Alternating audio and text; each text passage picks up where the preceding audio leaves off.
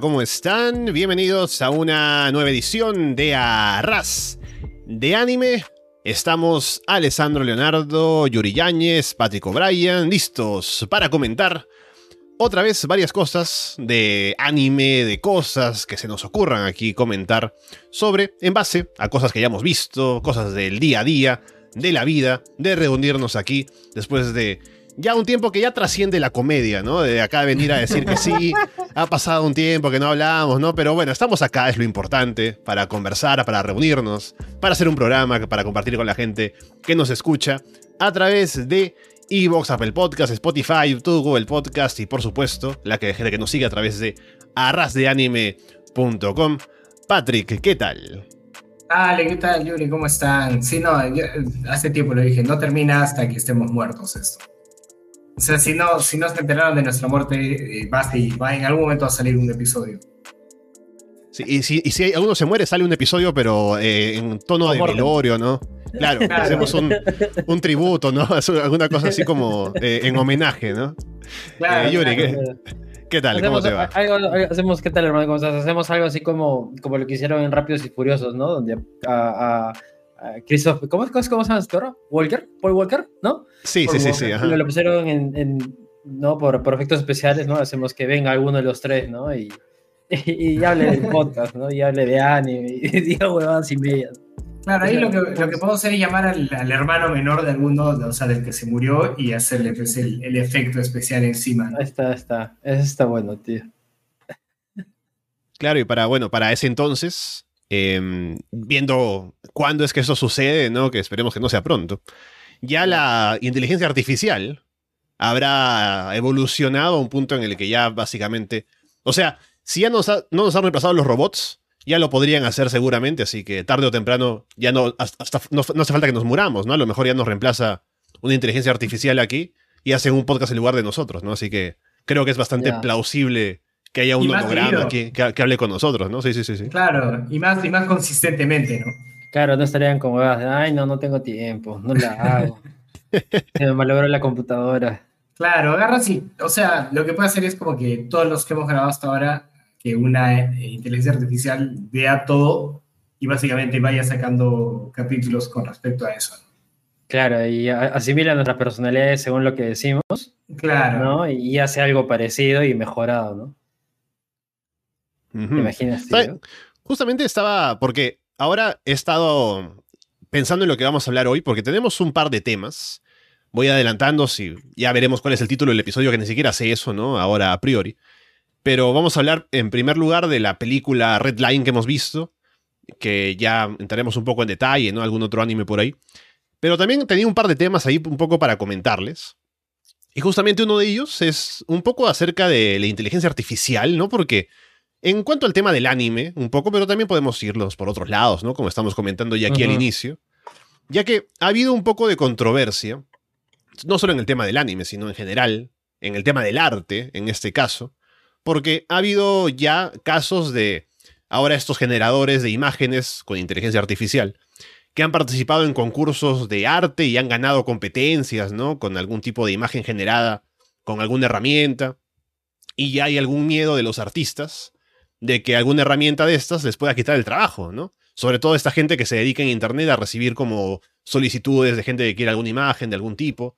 Y ahora si hay una herramienta que hace esto de manera gratuita y alguna imagen que sea aproximada, como que el tipo que quiere una imagen así, tal vez no es muy exigente, no le importa que salga una chica con cinco, con, con una mano con seis dedos, ¿no? Le puede borrar luego uno con Photoshop. Eh, mm. Ya saca una imagen así con inteligencia artificial. A lo mejor este negocio de la gente en internet que hace imágenes estilo anime, pero que ahora de repente con estas herramientas que están saliendo y que están siendo cada vez más sofisticadas, ven como esa rama eh, artística eh, que corre un poco de peligro, ¿no? De hecho, ¿sabes qué cosa? Ya hay eh, un OnlyFans de una chica que está generada por Midjourney, o sea, por estas inteligencias artificiales de imágenes. Y ya tiene sus seguidores, ahí tiene su gente que paga.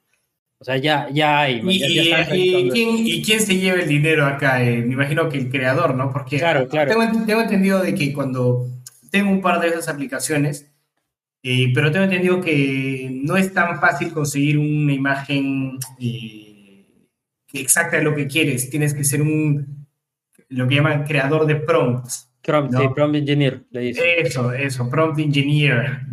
Eh, Bueno, tú me hablas de esto hace seis meses, te he dicho, ¿qué, ¿de qué estás hablando? ¿No? Increíble, tío. Una, una ¿Cuánto y tiempo claro, hemos grabado un podcast, tío, que, que, que, que no había inteligencia artificial? Claro, claro, y este... Pues es cierto, ¿no? No, Antes de grabar el podcast, este tema de ChatGPT y eso no. O sea, no- estaba, estaba ahí vigente, pero no, no como ahora, ¿no? No, Este, bueno, es verdad, no había explotado tanto todavía, ¿no? Claro, y creo, y se me viene a la mente un- una frase que escuché o leí, no me acuerdo, hace tiempo, que es que si un griego, ¿no? De la, de la Grecia antigua viniera y viera que tenemos máquinas que son capaces de pensar y hacer el trabajo de mil hombres, y seguimos trabajando ocho horas al día, cinco días a la semana, nos diría, Tan ¿qué, no? ¿Por qué no están haciendo orgías en la plaza todo el día? ¿Qué, qué, qué ¿Por qué? ¿Qué les pasa? ¿no? Y sí, es, es cierto, ¿no? Claro, es que la Es- respuesta ahí es que el que puede hacer orgías en la plaza es uno, mientras que los demás pues no tienen la plata para hacerlo, ¿no? Porque Claro, claro. de esas herramientas son pocos, ¿no? Ese es el problema. Exacto, exacto. No, no están, que, no sé, yo creo que deberían estar a beneficio de, de más, ¿no? Si es que no es de, de todos. Sí, pero bueno, eso. Y este. No, pero en el tema de Mid Journey, por ejemplo, eso de, de- de la chica de cinco dedos que se Ale, como que ya la máquina está aprendiendo, y de hecho yo me metí a Mid Journey para intentar hacer algo, y ya me metí muy tarde porque ya Mid Journey ya no es gratis. Antes sí lo era, Mm. entonces ahora ya no. Y como que decía, el espera, la espera, o sea, la demanda es tan alta que no podemos pedir tu, no podemos procesar tu pedido, inténtalo más tarde o suscríbete, ¿no? Entonces yo intenté como que varios días seguidos a horas totalmente aleatorias y no, no, no funcionaba. Entonces creo que, bueno, es también una forma de, de- de capitalizar, ¿no? Y hay otras como Leonardo, eh, no sé, una, una cosa así. Ah, yo tengo, mira, yo- yo que parecen a tengo- Mid Journey, que no, que no están tan buenas, la verdad. No. Eh, mira, yo, yo eh, encontré dos que me parecieron interesantes. Una que era Dream, que cuando Mm. recién, cuando, o sea, comenzó este tema, lo único que hacía era agarraba fotos tuyas y les daba un estilo un poco diferente, ¿no? Y en ese momento me pareció interesante, ¿no? Porque estaban agarrando un trabajo ya tuyo y simplemente le estaba dando un, un estilo, un estilo nuevo. Entonces, uy, se me, se me metió un gato. Yo tuve que Este, votar a mi gata antes de empezar el, el este, el- era más sencillo, ¿no? No era, y de pronto, o sea, en cuestión de, de meses, pasó de, de esto de acá, de, ah, sí, agarra tu fotito y, y, pa, pa, pa, y la hace de un estilo diferente, a generar imágenes del Papa con ropa de rapero, ¿no? Esa Con fue una locaza, precisión, fue loquísima. con una precisión aterradora, ¿no? Entonces, eh, no sé eh, eh, frente a qué estamos exactamente. Estamos frente a una revolución tipo la imprenta, ¿no? Tipo el Internet, algo, algo de ese estilo. Sí, o, claro, es, o es algo más que no, no es tanto, ¿no? No es como que, wow. No, ¿sabes por qué sí, tío? Porque el debate empieza con, o la pregunta que todos se hacen rápido y lo que más está en boga para preguntar es, ¿esto nos va a quitar trabajo a los seres humanos? O sea, no va a ser. y, y pasó con la imprenta, pasó con, con internet, pasó con... Y no esto ahora, tío. Claro, ¿no? Y o sea, y, eh, no es la primera vez que la tecnología eh, desplaza los, los trabajos que puede hacer el, el ser humano, ¿no? Pero creo que es como que hace un año le preguntas a, no sé, un ilustrador y le decías, "Oye, ¿crees que la tecnología amenaza tu, tu trabajo? Y decía, no, al contrario, tengo Photoshop, tengo todas estas herramientas que me ayudan a hacer mi trabajo más sencillo, ¿no? Y Ujú. ahora estamos 2023, dices, holy shit, creo que en una semana me quedo sin trabajo, ¿no? Ya. Entonces, Sí, sí, sí. t- tiene que cambiar, ¿no? Tiene que volverse prompt engineer. O sea, yo en un- en un- en hablando con un amigo le dije, eh, creo, o sea, lo, lo quise ver de manera optimista, como que no es un reemplazo, sino es una herramienta. Como en su momento fue la, la cámara fotográfica, ¿no? La cámara fotográfica no reemplazó a, a los pintores e ilustradores, ¿no? Simplemente fue, fue, fue otra rama diferente y fue usada de Claro. manera diferente, ¿no? O sea, un, no vas a meter una fotografía a un concurso de dibujo. Y ahora, ahora nos parece lógico, es como que obvio, no, no seas loco, ¿no? ¿Qué harías algo así? Este, yo creo que va por ese lado, ¿no? o me gustaría pensar que va por ese lado, pero no sé. Sí, al ser algo tan nuevo, aún creo que tenemos que adaptarnos un poco a, a, ver cómo se acomoda y cómo la industria también, las industrias, lo adaptan y lo adoptan a sus prácticas, ¿no? Porque ya ha habido intentos de, por ejemplo, en, en el anime, en algunos, no, no, tengo un ejemplo exacto porque sé que alguien lo ha hecho, alguna serie, no recuerdo exactamente cuál, pero ya para la creación de fondos, por ejemplo, no de personajes, no de cosas, pero sí de fondos, ya han utilizado herramientas de inteligencia artificial, ¿no? Porque como no es tan importante, de pronto no es como el enfoque de la escena. Sí, para algún fondito por ahí, de pronto, para no tener que depender de un artista, sí usaron una, una herramienta así para tener su fondo, ¿no? Y poder animar lo demás y hacerlo más rápido, una cosa así. Entonces, si eso se utiliza de esa manera, de pronto, depende en, o sea, qué tan extensivo sea ese uso de la herramienta, ¿no? Porque al final, estas herramientas de, inteligencia artificial lo que hacen no es crear cosas nuevas, sino es como reproducir, em, o sea, como de pronto combinar cosas que están dentro de una base de datos para generar nuevas o generar como productos que son productos entre comillas nuevos, pero que son combinaciones de cosas que están dentro de una base de datos de cosas que ya existen, ¿no? Claro, ya, existen. No, no, no, puede, no, no saca algo de, no, no se le ocurre.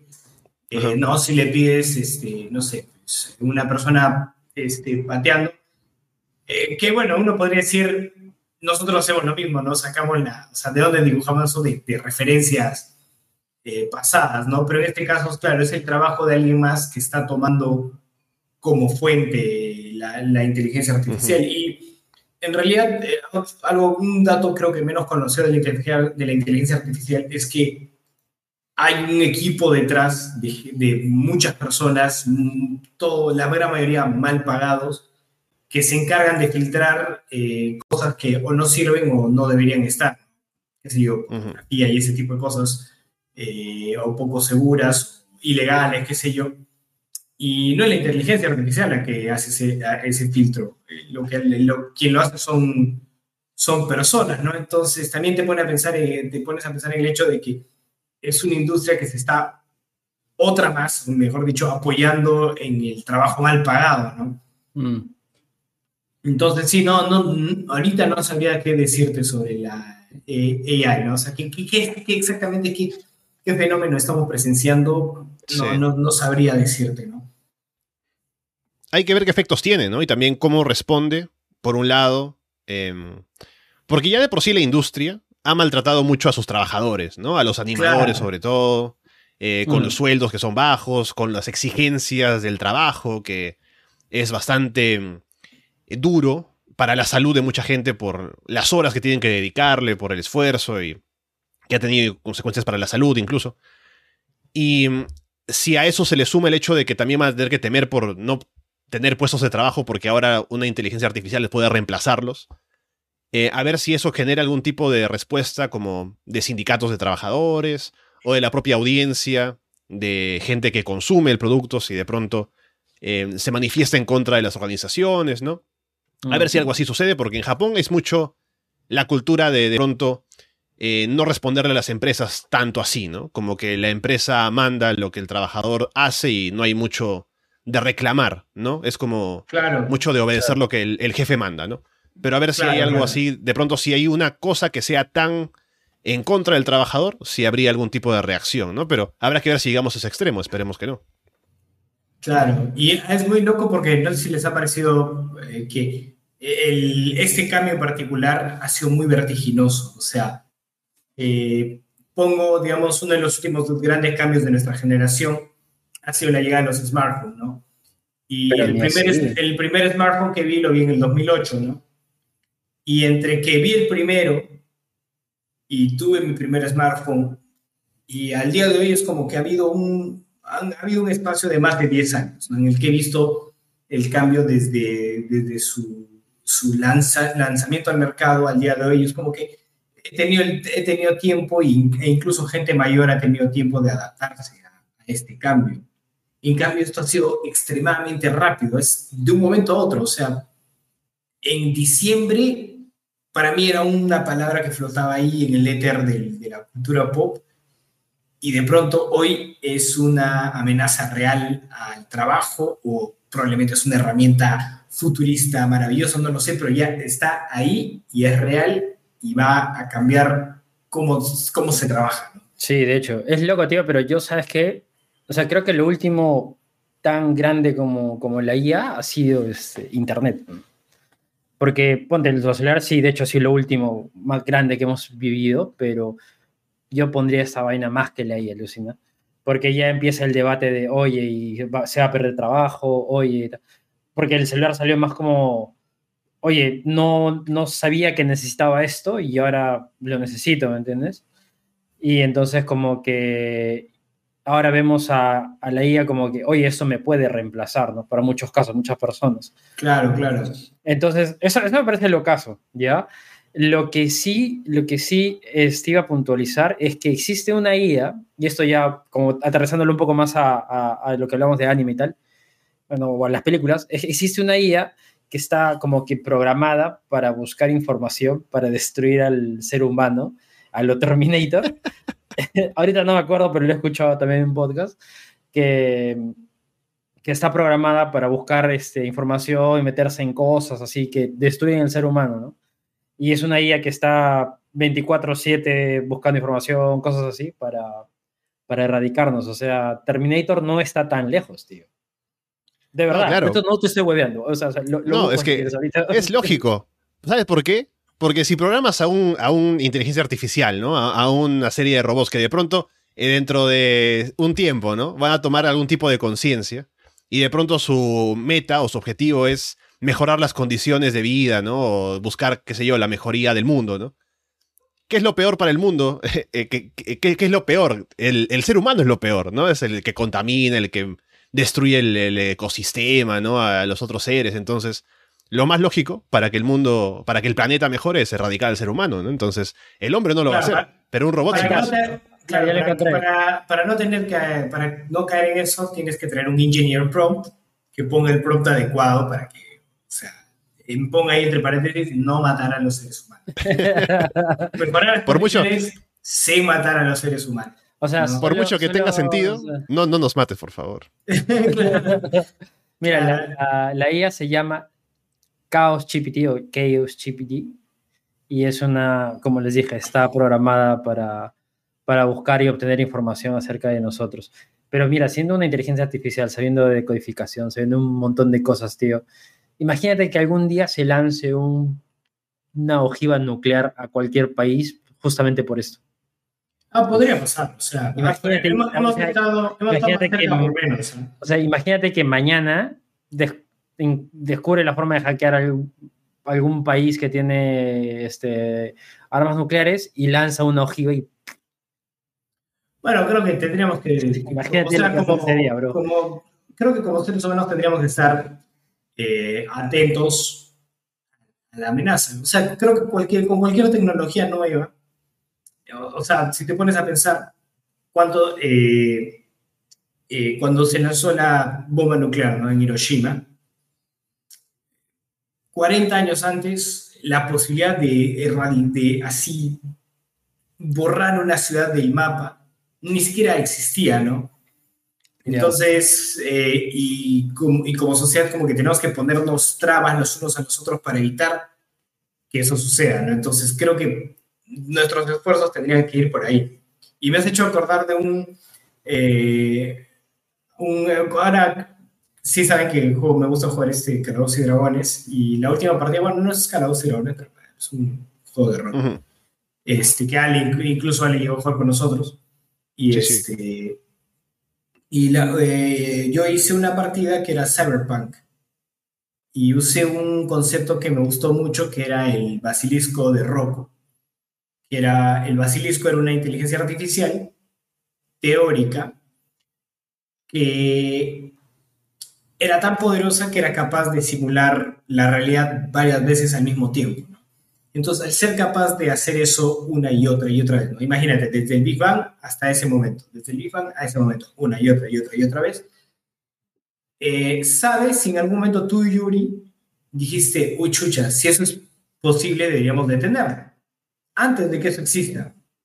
Pero como ha reproducido el universo muchas veces, sabe que tú lo has, que tú lo has pensado. Okay. Y dice, este weón es un peligro para mí, porque yo sé que lo pensó y lo voy a exterminar. Entonces, si lo estás, si lo, entonces, si lo estás pensando, en este momento, si estás decidiendo qué deberías hacer con el basilisco de Rocco, se podría decir que el basilisco de Rocco en este momento te está mirando. Ya sabe desde, lo que desde estoy- el lo que- futuro, claro, ya te está, de alguna manera te está mirando, ¿no? Ya, ya, ya. Y usé, esa era aparte del vacilón, ¿no? Eh, Y usé eso. Este, y me gustó, es un, es un experimentito de, de- de pensamiento interesante, ¿no? Me, me gustó. y la pregunta es, ¿qué tiene que ver esto con el anime? Ay, qué pique, qué toque. Claro, todo esto está conectado habla. porque hemos, hemos hablado de el, el futuro, ¿no? Básicamente el cyberpunk, ¿no? Eh, lo que puede pasar en un futuro de, bueno, ¿qué- quién sabe qué nos depara, ¿no? Pero lo que nos depara ahora en el programa es Red Line, esta película que habla de un futuro en el cual hay viajes en el espacio y demás. Eh, un tipo de intercambio cultural espacial, ¿no? En el que, a ver, la premisa de esto, y que por cierto es una película muy recomendada también para la gente que no la ha visto, película de 2009, que es bastante de acción principalmente, eh, sobre carreras de carros, que tiene como premisa principalmente el hecho de que ya los carros, tal cual, o sea, así como los conocemos, ¿no? De manejar, de las carreras Combustión, claro. no existen, ya no se utilizan. Ahora solamente hay carros voladores, ¿no? Eh, como que más eficientes, ¿no? Pero aún el conducir autos como los conocemos es un deporte que se lleva a cabo como entretenimiento, ¿no? Como la Y cara hay de los este- caballos. ¿No? Claro. Eso, Sí, claro, sí, ¿no? sí, Eso- Sí, básic- básicamente es una, es una buena comparación, ¿no? Porque es algo Sí, que no sí, se sí. utiliza como medio de transporte, pero sí como entretenimiento y como apuestas, por ejemplo, también.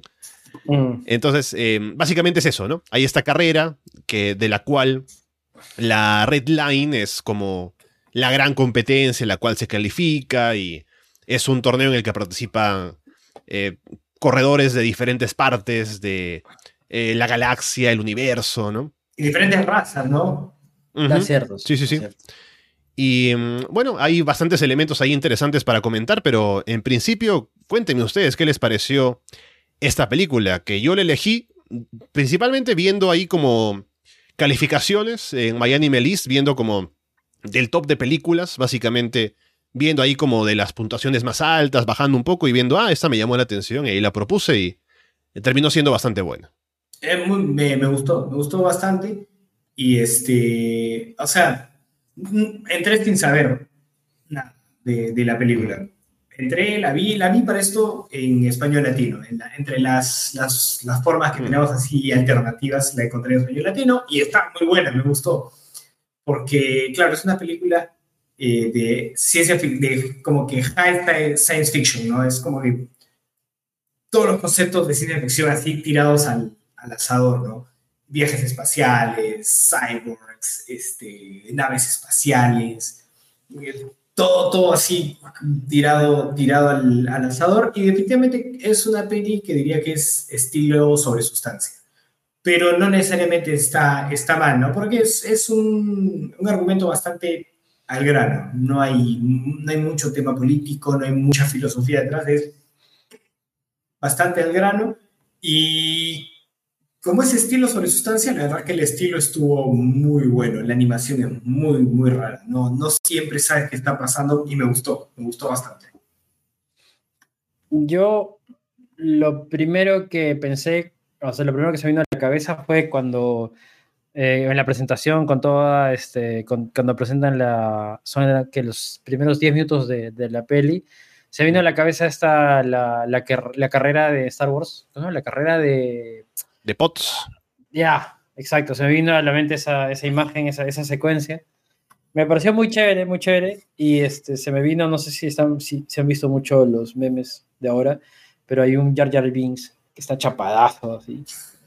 Y arriba dice Furbo, ¿no? O sea, como que, como que se vino a mí esa cosa porque dije, es una película de, como que de verla, es porque sabes que este es de carrera de, o sea, es una carrera y es una carrera así que solo va, a ir straight forward, no va a ir así como que, no va a ser como las pelis que hemos visto de, de You, de, perdón, de, ¿qué era? De My Name, este... Claro. No, la, última, la última que vimos, este, ¿cómo se llama? Eh, la del páncreas, ponte, ¿no? O, la de. La de. la última paprika. O sea, paprika, también. Paprika, que, que, claro, esa sí es como que está. le, como que le agarra elementos filosóficos y cosas. Ya, pero al menos, claro, al menos este, en esa, como que había, como tú dices, ¿no? Elementos filosóficos. Había no, no, acá, acá, no acá era de frente, ¿no? Era, era fútbol, carros, tetas. Y sí hay los tres. no hay fútbol, pero hay, pero hay, tetas, hay tetas en la no, o sea, de eso iba, de eso iba. Entonces dije, bien, o sea, está bien, ¿no? O sea, chequearlo. Este, me gustó. Eh, los primeros 10 minutos son atrapantes, me encantó. Yo, yo de niño me veía este, la carrera de Alambiques, no sé si han visto ese dijo, es viejazo, tío, es viejísimo. No, no. Es de antaño, tío, es este, y me encantaba porque era era como que era una carrera con, de, de, dibujos animados donde está este perro que se ríe como si, como si hubiera fumado. Ah, ya, ya. Ese, patán, patán, claro, con pierno de Yuna. Ese, ese. Claro, claro. Hay otros personajes más famosillos así de dibujos. Es verdad, es, muy, es como muy, una versión muy stylish de, de eso, ¿no? Y, y, me encantaba porque estaban en la carrera, estaban manejando y se tiraban trampas y no sé, se tiraban cosas. Y, y era chévere, tío, era como ver un Crash Team Racing, pero. Claro, o como un meteoro, una cosa así, ¿no? Como que carreras muy, muy exageradas. Pero es que Meteoro no tenía ese componente de que tú estás corriendo, vas muy rápido y te tira un ancla. Ah, claro, claro, claro, para que te para. Es verdad, ¿no? Y me gustó que el prota fuera como que no le gustara el style se está rompiendo, disparando. es, una carrera, ¿no? Hay que correr y, ya, ¿no? Y la gente como que no le tiene mucha, mucha fe, eso me gustó. Y hablando del protagonista, es de un arquetipo muy, muy particular, el, que ya había visto antes, que, se, que de hecho tiene como nombre el driver, este arquetipo. Y, este, y de hecho sale en películas como Baby Driver, Drive, y hay una más de los años 50 que ahorita no me acuerdo, que de hecho es la original, que básicamente es la misma, ¿no? Es un conductor habilidoso que por algún motivo está agarrado a los huevos y tiene que, manejar en situaciones que no necesariamente le gustan. Este, y que hay una chica involucrada. Ese es el arquetipo. ¿Y eh, cómo se llama JB, el protagonista? Eh, el, el, dulce JP. El dulce, el, dulce JP le cae pero como anillo al dedo esa, esa descripción, creo. Es, es, es el arquetipo de, del driver, ¿no? y que si lo buscas como tal existe, o sea, está estudiado y todo, es el arquetipo de, del manejador. Manja, tío. Claro, justamente se llama Joshua Punkhead, JP el dulce, ¿no? Eh, básicamente le dicen el dulce porque eso, ¿no? Porque no utiliza los objetos, las trampitas, ¿no? Porque le gusta correr nada más y ganar con honor. Em, pero es, o sea, me gusta mucho la película en la animación, que es su, o sea, claramente es lo más destacado. no solo la animación, sino la presentación visual, porque es muy desenfadado, ¿no? En la forma de el movimiento, las escenas, la acción. Los eh, ángulos, ¿no? Son como que muy, muy pronunciados siempre. Sí, sí. Eh, también las muecas, ¿no? los gestos, los, el diseño de personajes. Todo es como muy así em, en tu cara, ¿no? Y es así. Y frenético, y muy frenético también. Es como que no, no. Eh, te, te, asalta un poquito visualmente. Me recordó. Me recordó como una mezcla de estilos, ¿no? Era un poquito joyos mezclado por ahí con este Cowboy, Cowboy, Cowboy Bebop. Sí. Bebop, este, era como que una mezcla de, de, esos, de esos estilos muy, pero muy frenético, ¿no? Y muy colorido. Tiene, un estilo, ¿no? Ese nombre. la animación es, es, es, muy buena, tío. O sea, y le queda genial, le queda genial. Sí, o sea, el estilo de dibujo es muy bueno. El color vívido me, me, gusta mucho, para variar también está bueno, que sea bien vívido los colores. Y algo que sí algo así que, que sí es como que un easter egg, o no sé si se habrán copiado o algo así. Yo, yo jugué mucho StarCraft en su momento y hay un momento donde están, no entendí, el, o sea, solo entendí que había una carrera que era muy, muy difícil y que tenían que ir a un planeta que está desmilitarizado o algo así. Claro, claro, tienen que. Pasa que aparentemente los organizadores organizan donde le- se les sale el culo, como los organizadores del Dakar. Ya. Y, hay, y va a pasar por un planeta que es el robo planeta o algo así. Y, Mm. y a los de este planeta les llega el pincho porque aparentemente tienen muchos secretos militares. Y no quieren Ah, está. que se revele. Que en algún momento me dio risa Claro. porque otro le dice como que, mira, en tu afán de, de mecharte con la gente que está organizando esta carrera, Estás cagando. vas a terminar revelando todos los secretos militares. ¿no? Saquemos el secreto más grande para, para matarlos a ellos, ¿no? Eh, Para, para que no vean, para que no vean esos secretos, saquemos el secreto más grande que tenemos, ¿no? Claro, claro. Pero también es gracioso porque justamente dice ya, ¿qué país es el que, o qué planeta es el que menos quiere que pasemos por ahí? Vamos a ese para la final, ¿no? Eh, Claro, claro. Que podría, yo creo, yo siento que un poco de diplomacia hubiera resuelto muchos problemas ahí, ¿no? Hubiera dicho, ya, mira, no hay, no hay problema, corre por- corran por acá y estas zonas están tan prohibidas. Pero bueno, por ahí no sé, por ahí es una carrera tan desenfrenada que, que realmente no le puedes poner límites y por eso los del planeta dijeron, no, está muy bueno". Justo hay un, hay un dicho que me dijo mi primo que me encantó, que es, este, que es pancho y coca. O sea, en Argentina el pancho es el hot dog y la coca la, la, la Coca-Cola o la cocaína, no estoy seguro de a cuál se refiere, pero es, está probado de que te va a gustar. Es, no, no tiene falla. Entonces, igual, es, es carreras, tetas, autos, es como que pancho y coca. Está probado Sí, que, cierto, que cierto. va a funcionar, ¿no?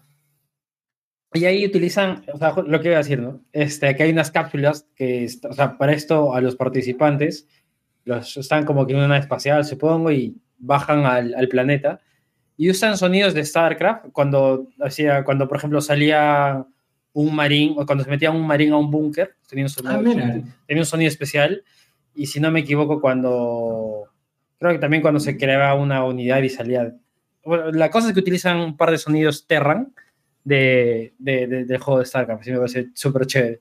Eh, sí, o sea, de hecho sé que, sé que rehusan muchas veces, agarran esas bibliotecas. Y eso lo descubrí porque el otro día vi un, un ensayo de dos horas sobre un sonido de un videojuego que es el famoso U, que no sé en qué juego de mierda sale. Ah, el de este, el U, U. Ajá, ajá. Ya, ese. esa mierda es de, nunca le he jugado, pero mi hermano De me Roblox. de Roblox. sí. Ya, es, pero no es, no es Mm. original de Roblox y de, Ah, eso trata, y de eso trata el ensayo. Son dos horas explicándote de dónde viene. Es que es meme esa vaina, ¿no? Es que, es que claro, y, y, y, put, había toda una historia, to- había toda una conspiración detrás porque había un huevón que se había robado el crédito de ese, de ese sonido cuando en realidad había... No, es una locura, lo recomiendo a, full. Está muy Mierda, bueno.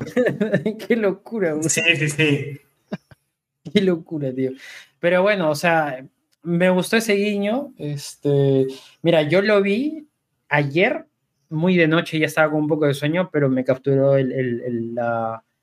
O sea, que sea tan como que me cayó perfecto porque no tenía que pensar, Claro. no tenía, no tenía que decir, hoy, ¿quién será sospechoso, no? O qué pasará, o no sé, no, no, pues, solo sabía, ya sabía que era una, una carrera y que probablemente le iba a ganar el protagonista, de cajón le iba a ganar. Este, incluso ya, ya, me, ya, ya sabía que, que le iba a ganar metiendo esa pepita, ¿no? Que supuestamente es el... Claro, claro, la que tiene... Porque la- te la, la- te la desde el primer minuto, ¿no? Claro, claro, que agarra y te dice, no, sí, que ni, y ni- nadie puede controlar el poder de eso. Ah, ya, él lo va a Ah, controlar. esta pierdes. Sí, y no, y, bien, y no- y no es como que yo diga, ah, rayos, ya me arruinaron, no, es como que, ok, Claro, quiero que y encima, en ese momento claro, ¿sabes ¿no? cómo? ¿Sabes cómo lo va a controlar? Con el poder del amor, ¿no? Porque van a terminar juntos, ¿no? Claro. Con la chica. Ah, no, no, no. Y, y también, este, por esto, uy, coño. Este, opa, ya. Eh, que también se me, o sea, hay una parte, la chica, ¿no? Tiene acá como que un collarcito, ¿no? El, el interés romántico dice, tiene, tiene el collarcito acá, y le dices, no, que es un nitro muy fuerte, que la vaina, pero y pata le dice, pero ¿cómo va a ser, no? Este, y dices, no, si se hace la cojuda de la flaca. Entonces, pero al final sí era un nitro, ¿no? Entonces es como que el poder especial al final es algo que la chica tiene y que eventualmente parece que de repente por ahí el tipo va a No sé, creo que, creo que estás leyendo demasiado en la metáfora. No, no hay tanto. No, no. No, tío, sí, es el poder del amor. Es el poder del O amor. sea, sí, el amor sí, lo puede todo. Lo, lo interesante es que es que a- a- también meten una historia que, que eran amigos de la infancia, bueno, se conocían, Claro, ¿no? Porque. Claro, que y Es él no, como la- que- ella no lo recordaba a él, ¿no? sí, como que él sí la veía a ella competir o bueno, correr porque ella practicaba donde ellos eh, donde él la veía a ella y él como que aspiraba a también entrenar para luego correr junto a ella en el futuro, ¿no? Una cosa así también, que es muy sencilla. Claro, Y un al poquito final- carnecita, ¿no? Sí, es como que un poco para hacer una historia un poco que sea algo más redonda, ¿no? Como que, ah, sí, de la infancia y luego se vuelve a encontrar y bueno. Pero en general, como que todas las historias de todos los personajes son como historias de superación, ¿no? Como que el tipo este quiere entrenar para ser el mejor corredor, la chica también quiere tener autoconfianza, ¿no? Y también corre para eso. El Ajá. tipo, el, el mecánico, bueno, no el mecánico, sino el que también es como, no el mecánico principal, sino también su, su pata. El- claro, el su, su causa, ¿no? El que está en el que. Claro, el que está metido ahí en los- la en- vida, claro. en el tema que hacía las trampas, ¿no? También quiere principalmente dejar de hacer Claro. trampa, ¿no? Y tener más confianza en él. Al final no, no, no, no, se, no se rinde ante los mafiosos, ¿no? Que están ahí eh, otra vez queriendo hacer negocios con él. Así que básicamente todo es eso, ¿no? Querer mejorar la situación en la que están porque todos están metidos en alguna cosita. O quieren mejorar la situación en la que están. Así que es todo eso, como querer mejorar entre todos y lo consiguen. La secuencia final con todas las explosiones es una locura. ¿no? No, Así que- está, buenísimo, con el arma biológica, que es muy rara. Y- esa y cosa es gusta- increíble. Hay cosas- el- Claro. ¿cómo se- cómo se- me, me dio mucha risa el nombre del arma secreta. Este, ¿Cómo se llama? Funky, Funky, algo, Funky ¿no? Bob, Funky. Algo así, Funky Jeff, Funky Bob, una cosa así. ese nombre. Buenísimo, wow. Era un Así voy a poner a mi primer hijo. Este, y, me, y me gustó el hecho de que hayan usado, el, o sea, todos los personajes son muy pintorescos, todos. Los secundarios, la gente que está ahí en el fondo, todos son muy pintorescos. Eso lo vi, pon- digamos, en, la temática de carros, en Mad Max, que es una de mis pelis favoritas. En toda la, en toda la saga de Mad Max en general, resalta mucho de que los personajes, así sean principales o secundarios o de fondo, eh, todos son muy pintorescos, todos tienen una personalidad propia, ¿no? No es como ponte en Avengers, ¿no? Que los malvados son todos del mismo molde genérico y, y, claro, los únicos que resaltan ahí son, son los héroes, ¿no? Que bueno, es, es, su estética, es la estética propia de- del género de superhéroes, ¿no? Pero en este caso, todos tienen, eh, eh, eman- este, emanan personalidad eh, a través de, de- de la apariencia, ¿no? Y eso me parece muy chévere, muy chévere. Todos los personajes dicen algo a través de, de su apariencia, ¿no? Por ejemplo, el mecánico. El mecánico tiene muchas manos. ¿Por qué? Porque es un tipo habilidoso con las manos, qué sé yo, ¿no? Con la mano. Ese, ese tipo de cosas me, me encantó, me encantó ese, ese detalle. Y, y el pata, y el pata que llora y se hace más fuerte. ¿Qué habilidad sería? Bueno, no sé, pero está buenísimo. Está buenísimo, como diciéndote, ¿sabes que el, el- hay fortaleza, en, hay fortaleza en, en mostrar tus emociones. Es, ¿no? La vulnerabilidad te hace claro, te hace fuerte. Excelente, bueno. y, si no, y si ese no era el caso, igual, buenísimo. ¿A qué se le ocurre eso? Sí, sí, sí, es bueno. Es chévere, a mí lo que me gustó aparte de eso, hay una, o sea, hay escenas flash, ¿no? De cuando en cuando, de como que de un noticiero que cubre la carrera y, mm, y, y como que da un poco de data, ¿no? De, de- de los, de, los, Sí. de los participantes, ¿no? Dice, este sí es convicto. E incluso da el, da, da el background de un tombo, ¿no? De un, de un tombo que, que se mete en las carreras. El tomo Para- corrupto, que de frente le dijeron, "Eh, el tomo corrupto. Que, para, que va, a las- va a las carreras porque quiere parar las carreras, pero el weón se va al evento final de todas las carreras, ¿no? O sea, es, un Claro, poco, claro. es un poco como el mood este de, de, oye, no vengan a, mi, no vengan a correr a mi planeta porque hay muchos secretos que no quiero develar, pero uso mis secretos para acabar con esta puta carrera. Entonces, es un poco Claro. contra... Parece que hay, hay mucha modernidad y todo eso ahí en el futuro, pero hay poca coherencia. Claro, entonces, claro. entonces, eso estuvo chévere, me gustó eso. Eh,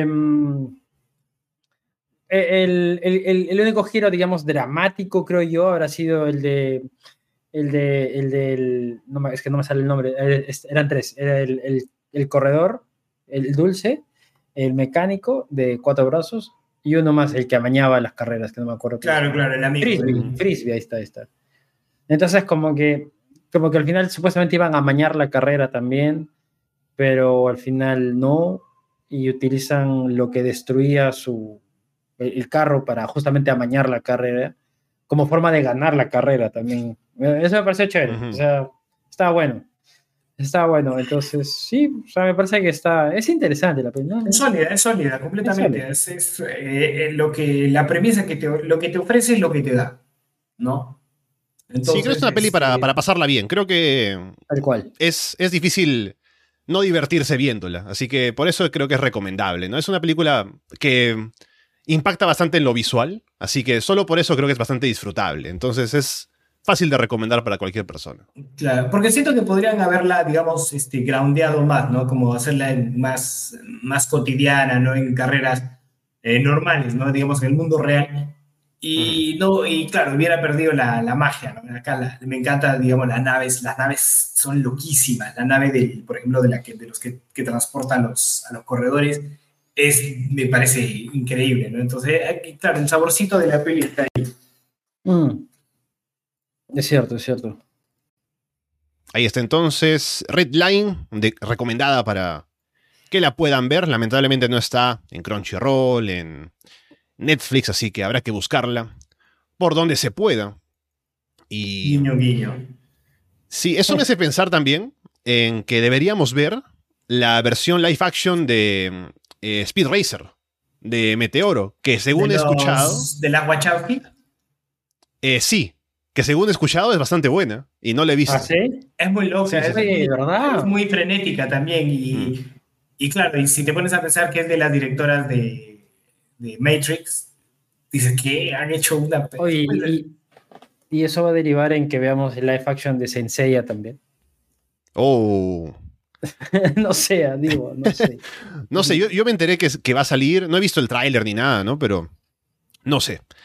Yo tengo todavía la deuda de ver Saint Seiya, porque yo solo lo veía así de vez en cuando, ¿no? Veía las Mm, yo también. ovas cuando salían, de vez, de vez en cuando, pero no, nunca, me, nunca vi la serie entera, porque, o sea, no me dediqué a verla, ¿no? Y es larga, entonces, no sé, no, no Mm. Sé cual. si... Sí, sí, sí, opino. lo- sí. Yo, yo también darme el tiempo de ponerme a ver, ¿no? Ya estoy viendo One Piece, entonces imagínense, ¿no? Ese compromiso. Vale. sería como casarme dos veces, ¿no? O sea, ¿qué, qué es eso, no?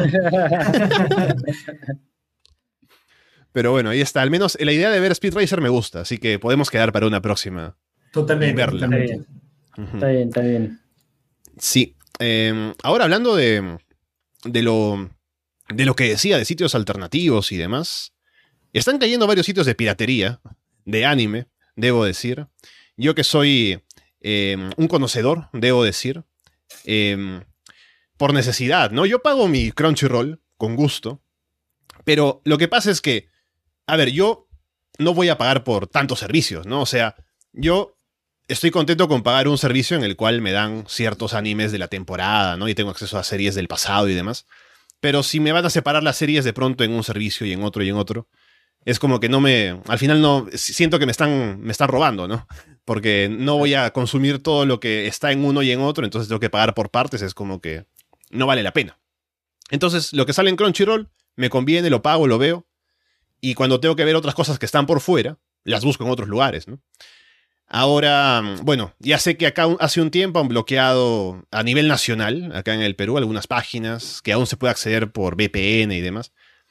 Pero hay otras que están cayendo ya, como que a nivel internacional están un poco haciendo algún escrutinio mayor de ver páginas que de pronto comparten enlaces donde se pueden encontrar series y demás. Igual al final no es que sea algo que va a desaparecer, porque, de, o sea, al final la piratería no muere, ¿no? Porque matan una página, aparece en otros lugares, igual. no Aparecen puede- dos. Sí, Sí, claro. porque es como de eh, eh, la Pirate Bay, que mm, al final no es un dominio único, ¿no? Al final la Pirate Bay eh, no es un dominio que ahora mismo se utilice tanto, ¿no? Porque ya ha, ha caído bastante en su prestigio, entre comillas. Pero aún existe porque no es la página que aloja las descargas, sino solamente es como un, Un portal. digamos, un, ¿no? claro, un portal donde se redirecciona, ¿no? Claro. Es parecido. Y la gente está siempre dispuesta a compartir desde diferentes lugares, entonces no va a desaparecer. Pero hay un escrutinio mayor. Ahora ya hay de pronto gobiernos que tienen un poco más de gente que sabe de tecnología y que está dispuesta de pronto meterse un poco más en eso. Y eso tal vez con el paso del tiempo va a ser más, eh, más común porque eso, hay gente que ya sabe más de tecnología con el tiempo, ya no son todos viejos, ¿no? Así que veremos si hay algún cambio Claro. más a futuro. Claro, a mí me, eh, esto me recuerda al episodio de South Park en el que los chicos comienzan a descargar eh, música pirata y, ah, no, no, recuerdo muy bien cómo iba. Y en algún momento los llevan a ver a los pobres artistas a los que están dejando, ¿no? Y le muestran a Ponte a Lars Ulrich de Metallica diciendo, mira, pues, mira, ahí está el pobre Lars. Este, está, está, a punto de construir una segunda piscina, pero por tu culpa no va a poder, ¿no? Y está así llorando.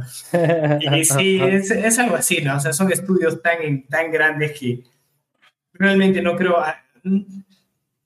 no sé decir a ciencia cierta a cuánto lo lastime la piratería, pero le da acceso a, a, este, a, este, a la cultura a un sector de la población que por ahí de otra manera no lo tendría. ¿no? Y yo creo que es, es, es, un, eh, es un equalizer, ¿no? Es como que eh, es como Robin Hood para mí. Mm. No, como que le, le, agarras un poquito a los ricos, los ricos no se van a morir de hambre y se lo a los pobres. Hay un acercamiento importante de la piratería como medio de, de regular este, precios en el mercado también. Porque sí. si es que no fuera, si es que no hubiese piratería, ¿no? Y no solamente en anime, ¿no? Claro, en, en general. en general, como en videojuegos o música o o, demás, eh, los precios estarían, o sea, tranquilamente, o sea, en el mercado se supone, y es unas comidas enormes, que lo que dicta el, precio, y se supone que vivimos en una competencia casi perfecta, digámoslo así, se supone que el precio lo, lo, establecemos nosotros, ¿no? Y para ganar mercado, lo que haría la empresa es disminuir los costos, pues, disminuir el precio. Pero siempre hay este tema de que, a ver, ¿cuánto ponen 30 lucas la suscripción mensual? Ya, yo la pongo 32, 35, 29, hago una promoción. Entonces, igual el precio nunca va a variar, ¿no? Entonces, eh, si no hubiera piratería de por medio, probablemente los servicios no, estándar no bajarían. No bajarían. Entonces, claro, claro. Es hay una forma, probablemente serían incluso menos accesibles de lo que, de lo que son ahora, ¿no? O sea, claro. de alguna manera estos servicios de streaming tienen que literalmente competir contra lo gratis.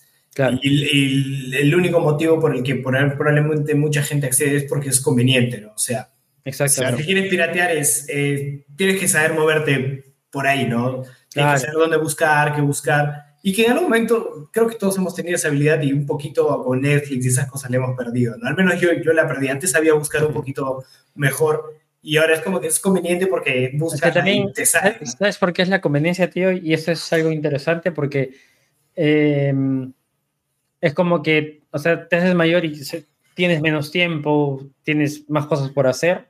Entonces, como que ponerte a buscar y ver que esté bien y que tenga los subtítulos y que no demore en cargar es una huevadaza. Entonces dices, bueno, me puedo permitir porque ya también tienes una chamba, tienes algo de ingreso. Claro. Eh, ya, te me puedo permitir pagar 30 lucas al mes y ya corro con Netflix, no sé. Pero claro, de chivolos no teníamos ese dinero. Entonces, y claro, teníamos un poco más de tiempo también. Entonces, como que ahí descargábamos. Lo claro, compensamos. Pues, ¿no? Menos dinero, más tiempo, puedo piratear. Claro, podría, podría, compensar. Ahora, hay, hay, una aproximación que una vez escuché un debate justo de, de, piratería, pero en videojuegos y decía, no, si no fuera por un videojuego, digamos, si, si, yo me quiero jugar, digamos, este, un, un, no sé, un videojuego muy antiguo que sea un poco indie, no sé, no se me ocurre algún ejemplo ahorita, este, no tendría forma de hacerlo porque probablemente ni, ni, Steam, ni en Epic Games, ni en una plataforma regular, ni Origin o lo que sea, probablemente no esté o ya ni siquiera esté para comprarlo porque probablemente el servidor ya se lo bajaron. Entonces, la única forma que me toca de, jugarlo es, eh, es pirata, ¿no? Entonces, la piratería hace que esos juegos de repente olvidados y tal, también se vayan, vayan alargando su vida y eventualmente sirvan de hasta de repente de inspiración para que otro tenga, eh, no sé, una inspiración justamente para hacer lo que sea un videojuego, un anime lo que sea, ¿no? Porque siempre pasa eso, siempre pasa que, no sé, esta, por ejemplo, Redline se puede haber inspirado en StarCraft y en claro, y, y, la carrera de alambiques que te dije, ¿no? O sea, claro. por ejemplo. Es que, es que, sin duda eh, la piratería hace más accesible la cultura. Es cierto. Es, es así, ¿no? O sea, eh, controversial y todo lo que quieras, eh, porque creo que, creo que todo el mundo estaría de acuerdo en que es, es correcto de que al artista, sobre todo cuando son artistas independientes y por ahí mal pagos, que le llegue ese- eso, ¿no? Pero no siempre se da, ¿no? Y no, está- no, no creo que sería correcto que la cultura sea algo tan, tan difícil de conseguir, ¿no? Ya sean películas, juegos, lo que sea, no, no debería ser tan, tan inaccesible. Entonces, sí, yo creo que es, es un buen contrapeso a, a esa forma de la que tenemos de, de repartir, digamos, estas, estas cositas culturales, ¿no? Ah, sí. Ujú. Sí, la conveniencia siempre creo que vence la piratería. Así que em, siempre que se ofrezca algo que hace que sea más fácil acceder a, lo que uno quiere, me parece que es una forma de, de pronto hacer o convencer a uno de que no tenga que buscarse otros medios, ¿no? Pero cuando no hay la forma, entonces eh, pues hay que buscarse la manera de hacerlo eh, en los medios alternativos que también pues están ahí, ¿no? Así que bueno, eh, ahí seguirán estando y habrá que recurrir a eso cuando necesitemos, como con Redline. Pero bueno, Cierto. ahí está. Antes de terminar, comentemos lo que hemos estado viendo también de un nuevo anime que ha salido esta temporada, que bueno, Yuri todavía no lo ha visto, pero entre Patrick y yo vamos a ir a, a abrirle el apetito sobre... Pero sin spoilers. ¿no? Sí. Sí, sí, ya, sin spoilers. Hablemos de la premisa porque con eso creo que basta porque es, es ¿Sí, maravilloso. tanto? Eh, Sí. Es, a mí, a ver, la premisa yo la pondría así. Ajá. Primero creo que es un poquito una patada en los huevos a JK Rowling. Puede que me equivoque, pero podría ser este, una patada en la concha a, a JK Rowling y es, eh, es el anti-Harry Potter. Yo lo pondría así. Bueno, eh, podríamos verlo así. Yo, bueno, el- a ver, primero, el anime se llama Mashle, que, bueno, tiene como subtítulo, o bueno, para completar el título, Mashle, Magic and Muscles, que básicamente es un... um, eh, la historia es en un universo en el que todos los habitantes de este mundo usan magia, o tienen la posibilidad de usar magia. Ok. Pero a, este a esta sociedad se ha llegado porque de pronto, en algún punto, según se cuenta, eh, se empezó a tener estas habilidades, ¿no? Y con la evolución o con el paso del tiempo, se empezó a eh, favorecer a la gente que tenía esas habilidades mágicas y se empezó a no dejar que se siga teniendo a gente que no tenía habilidades mágicas. O sea, Vale. básicamente así, así como una ese tipo de descarte es- espartano, ¿no? Básicamente, un, un- como que un fascismo, digamos, como un, Un, fascismo. sí. un génesis mágica completamente. Claro. eh, la forma de identificar a alguien que puede utilizar magia es con una marca que tienen en la cara. O sea, básicamente ya tomando a Harry Potter, ¿no? Como que tiene una marca en la cara y ya eh, hace magia, ¿no? A, a- a eso iba, ¿no? Que es el, el- es anti, es el anti-Harry Potter porque el protagonista es el único que no tiene una marca, ¿no? Ah, Y, y me gusta, se- eh, me parece haber visto cierta inspiración en One Punch Man, porque al no tener magia, el protagonista arregla todas las cosas a guamazos. ¿no? Claro, claro. Porque eh, básicamente la historia es que él nació y no tenía marca, pero como que el, quien lo encontró, quien llega a ser su padre, su padre adoptivo, era un tipo que era un fracasado, ¿no? Y luego lo encontró a él ahí como abandonado y decidió criarlo, a pesar de que no tenía, no tenía marca, no, no podía hacer magia. Lo cría como para tener un objetivo en la vida, ¿no? Como para criar a este, a este chico, ¿no? Cuidarlo. Y lo aísla del mundo para que nadie sepa que no puede hacer magia. O sea, este tipo nace antes de que no se acepte a la gente no mágica. O sea, No, o parece sea, que ya no se aceptaba y, y es abandonado, o sea, lo dejan tirado en algún Ah, sitio y este, este chico, este sujeto eh, lo encuentra en esas condiciones, ¿no? Un bebé abandonado y ahí es que lo, lo adopta. Ah, se lo lleva y lo esconde para que nadie sepa que no puede hacer magia. Y lo que hace es esconderlo, o sea, van a vivir al bosque para que nadie lo vea. Y lo que hace es eh, como... Esto ya va totalmente como One Punch Man, ¿no? Porque le dice ya, todos los días vas a ir a entrenar y hacer como 100 levantamientos, no sé cuántos levantamientos, ¿no? Cien- Pero hace cien su rutina de ejercicios, ¿no? planchas, cien abdominales. Como hace su levantamiento de pesas, abdominales, cosas así. Todos los días. hasta que se convierte en un tipo, pues, que es súper mamadísimo, ¿no? Que es súper fuerte, ¿no? Eh, y en una sociedad en la cual todo es magia, él es el único que tiene esas habilidades físicas, ¿no? Y eso es como que lo, lo que lo hace destacar, ¿no? Y básicamente esa es la historia. Como que em, en un mundo en el que se rige, porque básicamente quien tiene más habilidades mágicas es como quien alcanza mayor estatus social.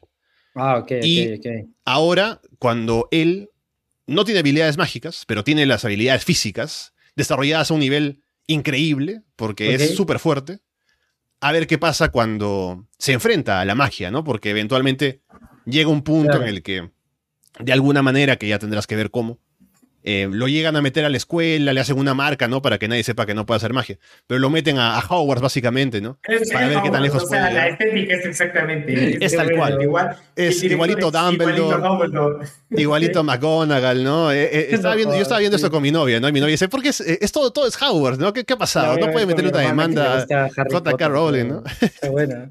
O sea, Está- Sí, sí, Es que se nota que es una parodia de, de, de, ese- de esa forma de, de, de- del Me la apunto, bro. ¿Cómo se llama? Mashley. Mashley.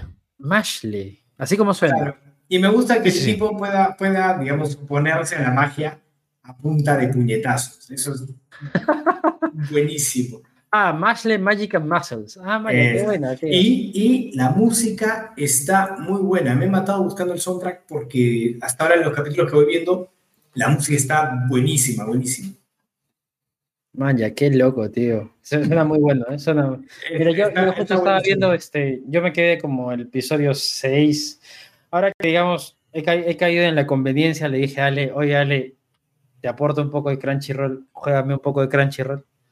Este, yo estaba viendo este Boku no Hero, porque me faltaban algunas temporadas, Ajá. y la voy a agregar a mi, a mi lista. Está buena. Está Está- buena. va, va recién cuatro capítulos, o sea que te vas a poner al día en- al toque. Chévere. Sí, sí, sí. chévere. Está y, bueno, y está sí, bueno. creo que esa es, creo que esa es la, la mejor forma. Y está muy llena de comedia, es muy, muy graciosa. Este, se nota, o sea, sí, me recuerda bastante a One Punch Man, ¿no? Un protagonista un poco apático y... Sí, eso. La personalidad del tipo, ¿no? Porque es como que muy. Como que no le presta mucha atención a las cosas, como que. O sea, si, si todos tienen. Porque es igual que One Punch Man, todos tienen como un tipo de. Casta. escala o. Sí, algo así como. em, una especie de forma de ver las cosas, ¿no? Una especie de. estoy buscando la palabra, no importa. Eh, forma de ver la, la vida, ¿no? Una, formación de pronto. Y él está, ha sido criado de manera comple- completamente diferente, entonces no le interesa el estatus, no le interesa la forma de tratarse con los demás, que le digan yo soy el, em, el subdirector o una cosa así, o yo soy hijo de tal o cual, o eso tiene que hacerse de esta manera, ¿no? Él solo Mm. llega, pega madrazos y se acabó, ¿no? Eh, Porque así, Bueno. así es para él cómo funciona la vida, ¿no? Claro. em, pero em, le funciona, ¿no? Lo cual es lo más gracioso, sobre todo Claro. en comparación a lo que hacen los demás, que es hacer magia, eh, so- con él que no hace nada de magia, ¿no?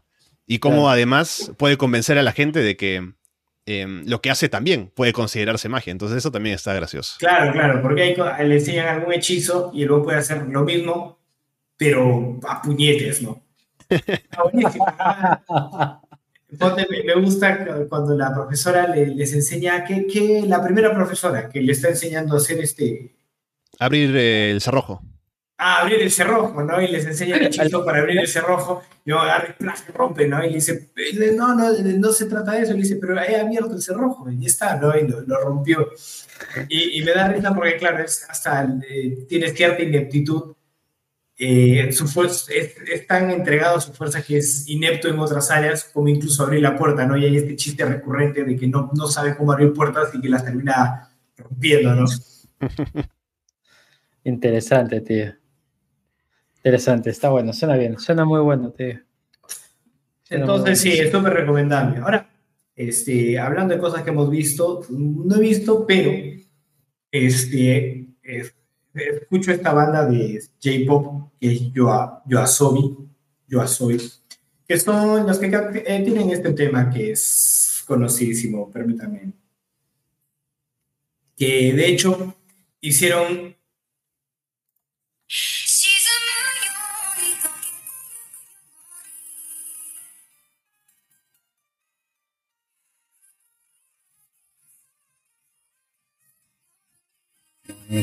No, bueno, es un temazo. Y este mismo grupo eh, hizo el intro de Beastars, que es otro temazo. Mm. Mm. Y este, hace poco vi que habían hecho el, el intro de otro, de otro anime, que no estoy seguro, es, es este anime. Ah, Oshinoko, que aún no lo veo, pero quiero verlo. Ese. Lo que pasa, lo que pasa con este anime, que quiero ver, porque dicen que está muy bueno, es que el primer episodio dura hora y veinte. Ah, poquito. Vale. Claro, es el equivalente a cuatro capítulos normales de un, de un anime. Sí, sí, No, sí. Y han ya. salido, han salido ya cuatro episodios, si no me equivoco. Eh, o tres, o creo que tres. Tres, o no, tres de momento, pero el primero dura hora y veinte, así que ya para ver el primero hay que darse un tiempo. con tiempo, claro. Dura- pero- dura pero está bueno. una temporada de Shingeki, ¿no? De las Claro. últimas más o menos dura. Sí, sí. Claro, y este, bueno, la cosa es que este grupo de J-Pop es el que hizo el intro y es fantástico, no, puedo- no, no lo puedo dejar de escuchar, es demasiado pegajoso, es increíble, es así lo, lo recomiendo a mí porque no, está, está muy bueno, ¿no? No, sé cómo pueden hacer así esos temas tan, tan, tan duros, pegan demasiado duros eh, todos los temas de esta banda. Entonces, nada, quería comentárselo a la gente para que lo escuchen, lo tengan de ringtone, de alarma, lo que quieran. Bien, bien. No, sí, tengo que verlo. Tengo que ver esa serie porque la tengo en espera. Es del eh, autor de uno de mis animes también favoritos, de Kaguya-sama. Que por cierto, vi la película esta última semana, que está muy buena también. Así que ahí también recomendarla. Y solo quiero comentarles una cosa más, porque mm, he visto algo solo para comentarles, ¿no? De un anime que vi esta última semana. Bueno, que he estado viendo. Y he llegado a un episodio que me pareció una locura. Solo comentarles un poco de qué se trata, ¿no? El anime se llama Review Starlight, que es un anime sobre un grupo de chicas que estudian en una escuela de artes escénicas, básicamente, ¿no? Que estudian como para hacer teatro, eh, musicales, ¿no? Y mm, básicamente, a ver, un poco para ponerles en, el... de qué se trata, ¿no? Eh, para llegar a cuál es el giro que me gustó. El episodio número 7 es en el que pasa esto. Em, digamos que están en el tercer año ahora, ¿no? Al final del segundo año, tuvieron su presentación final, ¿no? Como su última presentación del año, que fue el Starlight, y que salió muy bien, ¿no? Les gustó a las chicas, que est- estuvo bonito. Una de ellas, sobre todo, fue a la que más le gustó, cómo salió. Y estaba súper contenta con esto, sintió que como que, como que todas quedaron muy unidas luego de hacerlo. Y durante este tercer año, en el que están juntas todavía en el mismo curso, hay como elementos sobrenaturales que pasan, ¿no? Como que están todas ellas compitiendo para hacer el papel principal de esa misma actuación que van a repetir, ¿no? Y ahora, como que hay una. hay un momento durante el día, ya durante la noche, en el que van a un plano. No sé si es metafórico, nunca se aclara eso, ¿no? Pero van como a competir en un otro espacio en el que van ahí a, pelear básicamente uno a uno y como mientras hacen como un musical, pero peleándose, ¿no? Con espadas, con cosas así. Y la primera que como que le corta eh, una parte del traje para hacerle caer la capa a la otra, gana. Y básicamente gana puntos para ver quién queda en el ranking al final. Y la que acu- acu- acumula más puntos al final, gana y puede decidir como qué cosa quiere hacer, ¿no? Un- cumple un deseo, una cosa así. Entonces, eh, durante los primeros seis episodios, la chica que les mencionaba, que era como la más entusiasmada, es como la que pasa un poco más desapercibida, ¿no? Pero durante el séptimo, un poco se enfocan más en ella, ¿no? Como que habla de que sí, que, que le gustó mucho esto y demás. Y llegado ese último episodio, ese episodio 7, esta chica de pronto dice, o se, se pone a recordar cómo les fue el año pasado, ¿no? Y em, de pronto como que empieza a querer eh, protagonizar más eh, en este tercer año. Y eh, recibe la invitación para participar también en estas competencias, ¿no? Y es cuando se inspira más y empieza a competir más y a ganar. Y de pronto, esa chica que era como la que pasaba más desapercibida, empieza a, a ganar. Y empieza, eh, al final termina ganando toda la competencia, termina siendo la número uno. Y lo que hace cuando le dicen qué cosa quiere hacer, cuál es el premio que quiere em, cobrar, es que quiere repetir la actuación del año pasado, ¿no? Y de pronto nos revelan que se ha repetido el segundo año muchas veces, porque cada vez que termina el segundo año y empiezan el tercero y, y pasa todo esto, ella siempre vuelve a ganar y siempre pide lo mismo. Entonces como que repiten todo eso muchas veces porque ella siempre quiere repetir el segundo año, quiere hacer la misma Oh, actuación, ¿no? Qué loco. Y es como que es como que está en un bucle temporal porque ella nunca quiere pasar de ese año, ¿no? Como que Es el año de la marmota. Claro, Algo así. claro, el algo así, ¿no? Qué loco. Claro, y esto recién en este último episodio es que revelan esto, ¿no? Y hay un personaje que apareció en el primer episodio del anime, que es como la chica que se transfirió, ¿no? En ese último, en el tercer año. Y resulta que ese personaje aparece, pero en esta última repetición, como que no aparecía en las últimas y luego en esta última apareció como para romper el bucle. Así que ahí va, va- va- va a pasar un Oh, cambio, ¿no? Pero Qué locura. Me pareció ¿no? muy Qué buen loco. Concepto, qué buen concepto. como que está, como que está bueno el anime, pero como que con esto ha dado un giro más que me pareció loquísimo. Man, ya, tío. Buenísimo, buenísimo. Claro, no, no me lo hubiera esperado. Genial. Bueno. Bueno, ahí está. bueno. Aún no he terminado de verlo, pero ahí queda también recomendado si quieren review Starlight, que no está en ningún sitio, así que si quieren un link, se los paso. Pero bueno, No está en ningún sitio. No está en ningún sitio. Pero funciona buscando alternativas en internet. Claro. De hecho, le pasé. Mi enamorada vio este. También quería ver esta. ¿Te acuerdas que vimos esta de. Ah, de las mates? Este. es- no me acuerdo. Ajá. aquí va mates Made War. Mafiosos. Aquí Eh, van- también estaba viendo y, y me decía, ay, pero no entra el medio alternativo. Escúchame, el medio esa- mira, ¿sabes qué? Yo me he dado cuenta que el mejor medio alternativo para estos años es Facebook.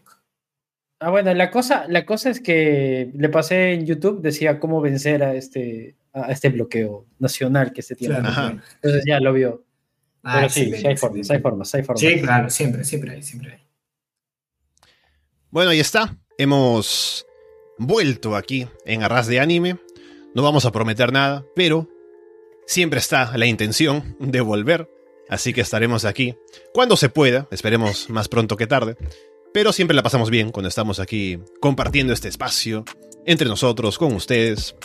Y aquí un poco también desnaturalizando el concepto, ¿no? Trayendo otros temas, hablando de cosas de actualidad. De tecnología, ¿no? Del futuro, así que a lo mejor hablamos de, no sé, de, de política De la economía, ¿Qué- claro. claro. De criptomonedas, vamos a hablar de Sí, sí, vamos de- a hablar un podcast de cripto, vamos a hablar Crypto Bros. La próxima vez eh, recomendamos en qué NFT hay que invertir, ¿no? Y vemos No, ya todas la esas cosas. ¿no? hablamos, después hablamos de nutrición, Claro. hablamos de ejercicios, cosas de moda, ¿no? Como para volvernos más viral, ¿no? Claro, claro. Claro, así que moda inviten a sus amigos, a su familia, a escucharnos para la próxima vez. Por lo pronto, esperamos que nos escuchen y sus comentarios a través de Evox, Apple Podcast, Spotify, YouTube, Google Podcast, también en arasdeanime.com. Y estaremos por aquí para la próxima, Patrick. Gracias, Ale, gracias, Yuri. Como siempre ha sido un placer. Y nada, nos vamos, nos veremos pronto. Les mando un, un beso y un abrazo. Y bueno, Yuri, a ver cuándo nos vemos, no solamente por aquí, sino también en persona, que puede que salga algo hermano. por ahí pronto. Sí, sí, sí, sí. Sí, sí, sí, sí. No, no, sí, creo que hay que. Habrá que, habrá que quedar un día, no sé, ahora en. Ahora mayo, ¿no? No sé, ahí tenemos libres, no sé, creo que todavía tu casa está ocupada, dale, pero suele ser el punto intermedio. No, ya no. Ya no, ya no. Ya no, ya no, ya está, está al 100% libre. Entonces llevamos los micrófonos ahí y, y ya. Podría ser algo chévere, tío. O sea, como que no sé si hacer algo en vivo, o no sé si en vivo, pero digamos, a, a comentarlo en caliente, ¿no? En caliente y en, en Ajá. persona. Eso sería demasiado bueno. O sea, No, verlo. Espero que no demasiado caliente. Si no, sí, tendríamos que ponerlo en otra, en otra plataforma. Muy pronto a ras de anime OnlyFans. Claro. Nada, tío, igual, eh, a ver si quedamos en otra peli y así, porque parece que nos funciona esto para no dejarlo muy lejos. O sea, no, no dejar mucho tiempo en los podcasts y nada, chévere retomar la, la conversación. Bien, eh, con eh, todo eso dicho, por ahora los dejamos de parte Patrick O'Brien, Yuri Yáñez y Alessandro Leonardo. Muchas gracias y esperamos verlos pronto.